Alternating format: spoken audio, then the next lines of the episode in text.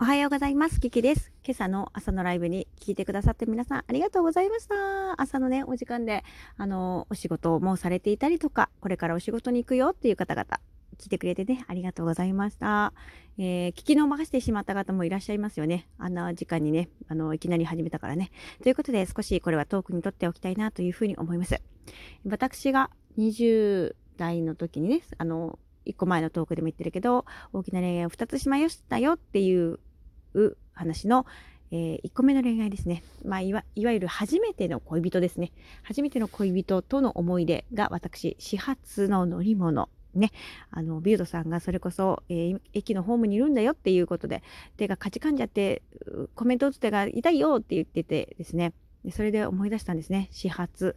私も始発に乗って東京行ってたなーっていうのを思い出して、それを、あの、お話をさせていただいたのね。うん、私が10代の時に、えー、初めてね、こう、人、男の人と付き合うことになったんだけれども、その時に私はティーンでした。で、こう、やっぱり頭でね、すごいいろいろ考えてね、あの、その彼はもう違うところに住んでいた、遠いところに住んでらしたので、あの、遠距離恋愛になっちゃうわけ。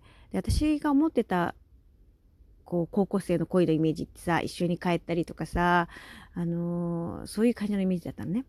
でも、私ね、これ不思議な話なんだけれども、ずっと言霊っていうのかね、言ってたことがあってね、その朝のライブでもお話ししたんだけれども、私はちょうどね、えー、自転車で10分ぐらいのところの、えー、個人店なんだけれども、ご飯屋さん、定食屋さんで、夜はお酒も取り扱ってるような、そういう居酒屋というようなね、そういうお店で働いていました。で、その時に、私のお友達がね、そのバイト先を紹介してくれたの。その同い年のお友達がいて、そのお友達はね、彼氏がいて、そうね、何歳ぐらい上だったのかなもう車持ってましたね。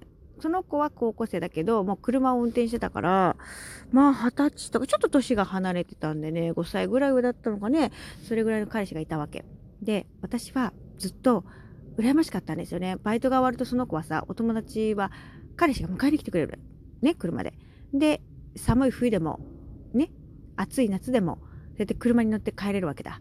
いいなーって。それで好きな人が迎えに来てくれるなんてさ、嬉しいじゃん。家族じゃなくて、好きな人が迎えに来てくれるなんていいなーなんて思ってたわけ。でも私は自転車に乗って帰ってたわけ。ね。あのー、急な雨が降ったって、チャリで帰ってたわけだ。で、ある時私はね、ある習慣を始めるんですね。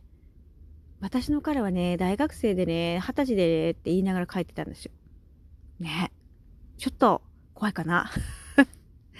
そういう感じでですね、別にその時に、今で、今でこそその言霊とか言うけど、私、あの時はね、もう妄想に近い感じだったのね。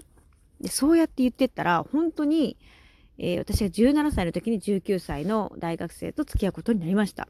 なので、まあ、19歳だったけど、まあ、20歳に、なるから、まあ、20歳の大学生だよね、と付き合えたっていうことなんですよ。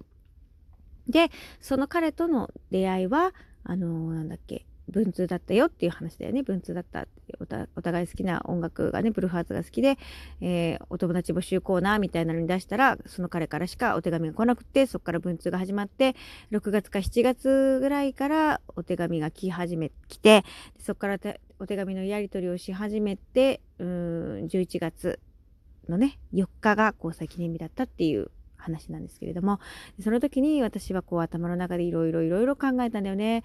えー、初めて付き合うのに遠距離恋愛とか、えー、こういうのって成り立つのかなとか、えー、でも会ったこと、あ、一回会ったんだ。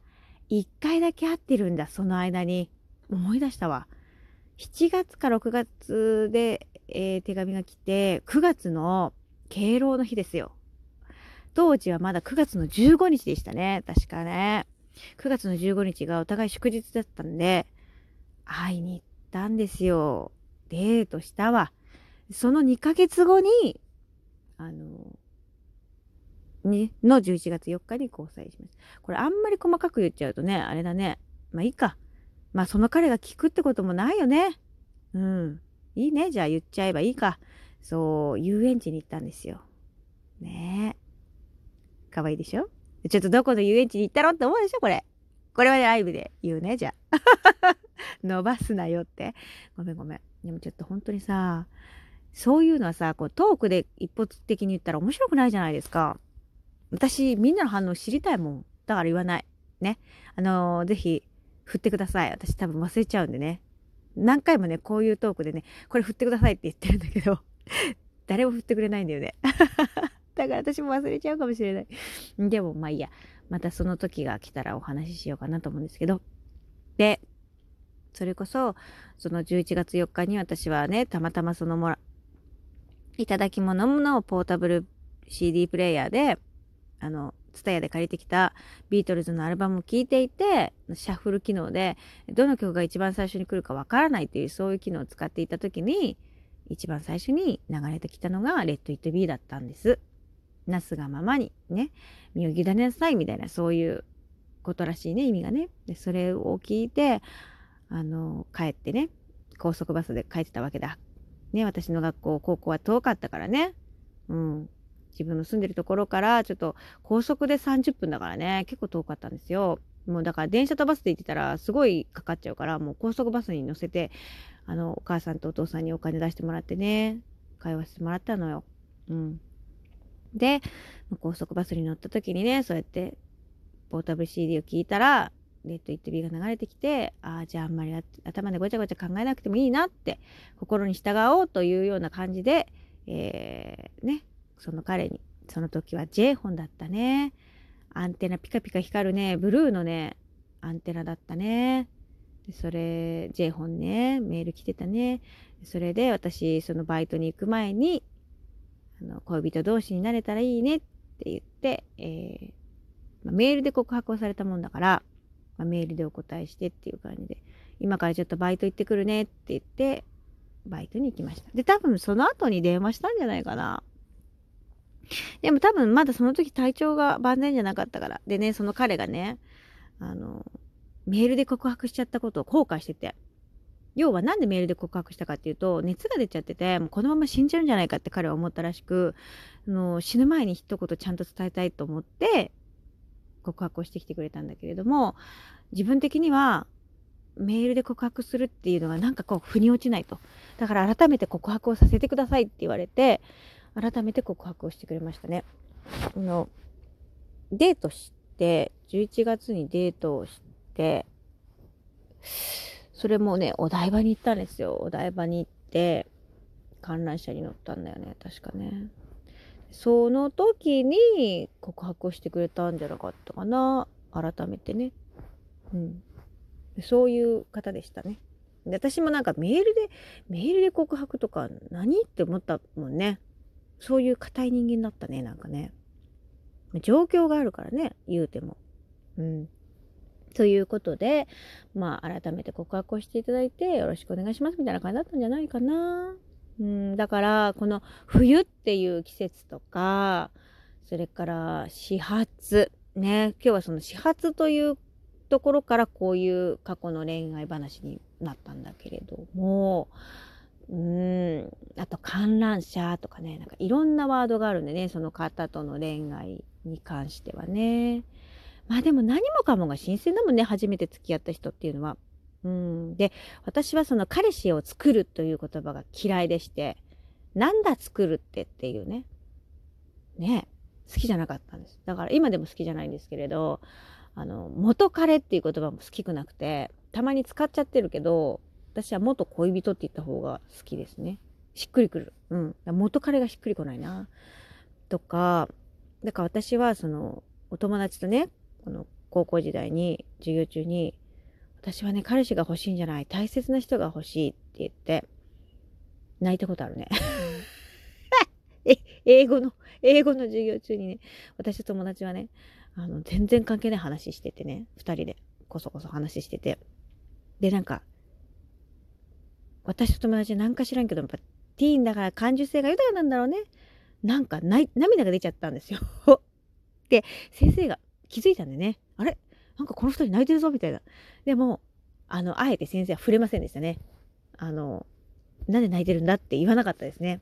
空気読んでくれましたね。私と友達は、ただの恋愛話をしていて、涙が出ちゃってたっていう 勉強しろよってね。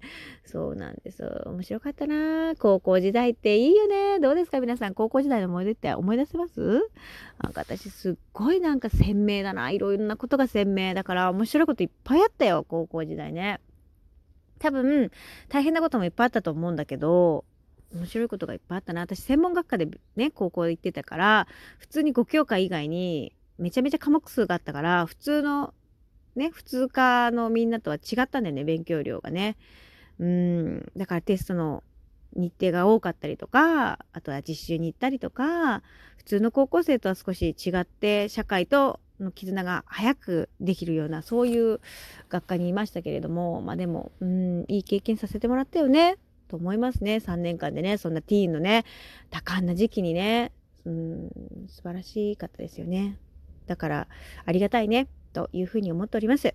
はい。ちょっとなんか話がどちらかっちゃったかもしれないんだけれども、朝話していたライブっていうのは、そういう私が、えー、10代の頃からお付き合いをしていた彼との淡い思い出エピソードでございました。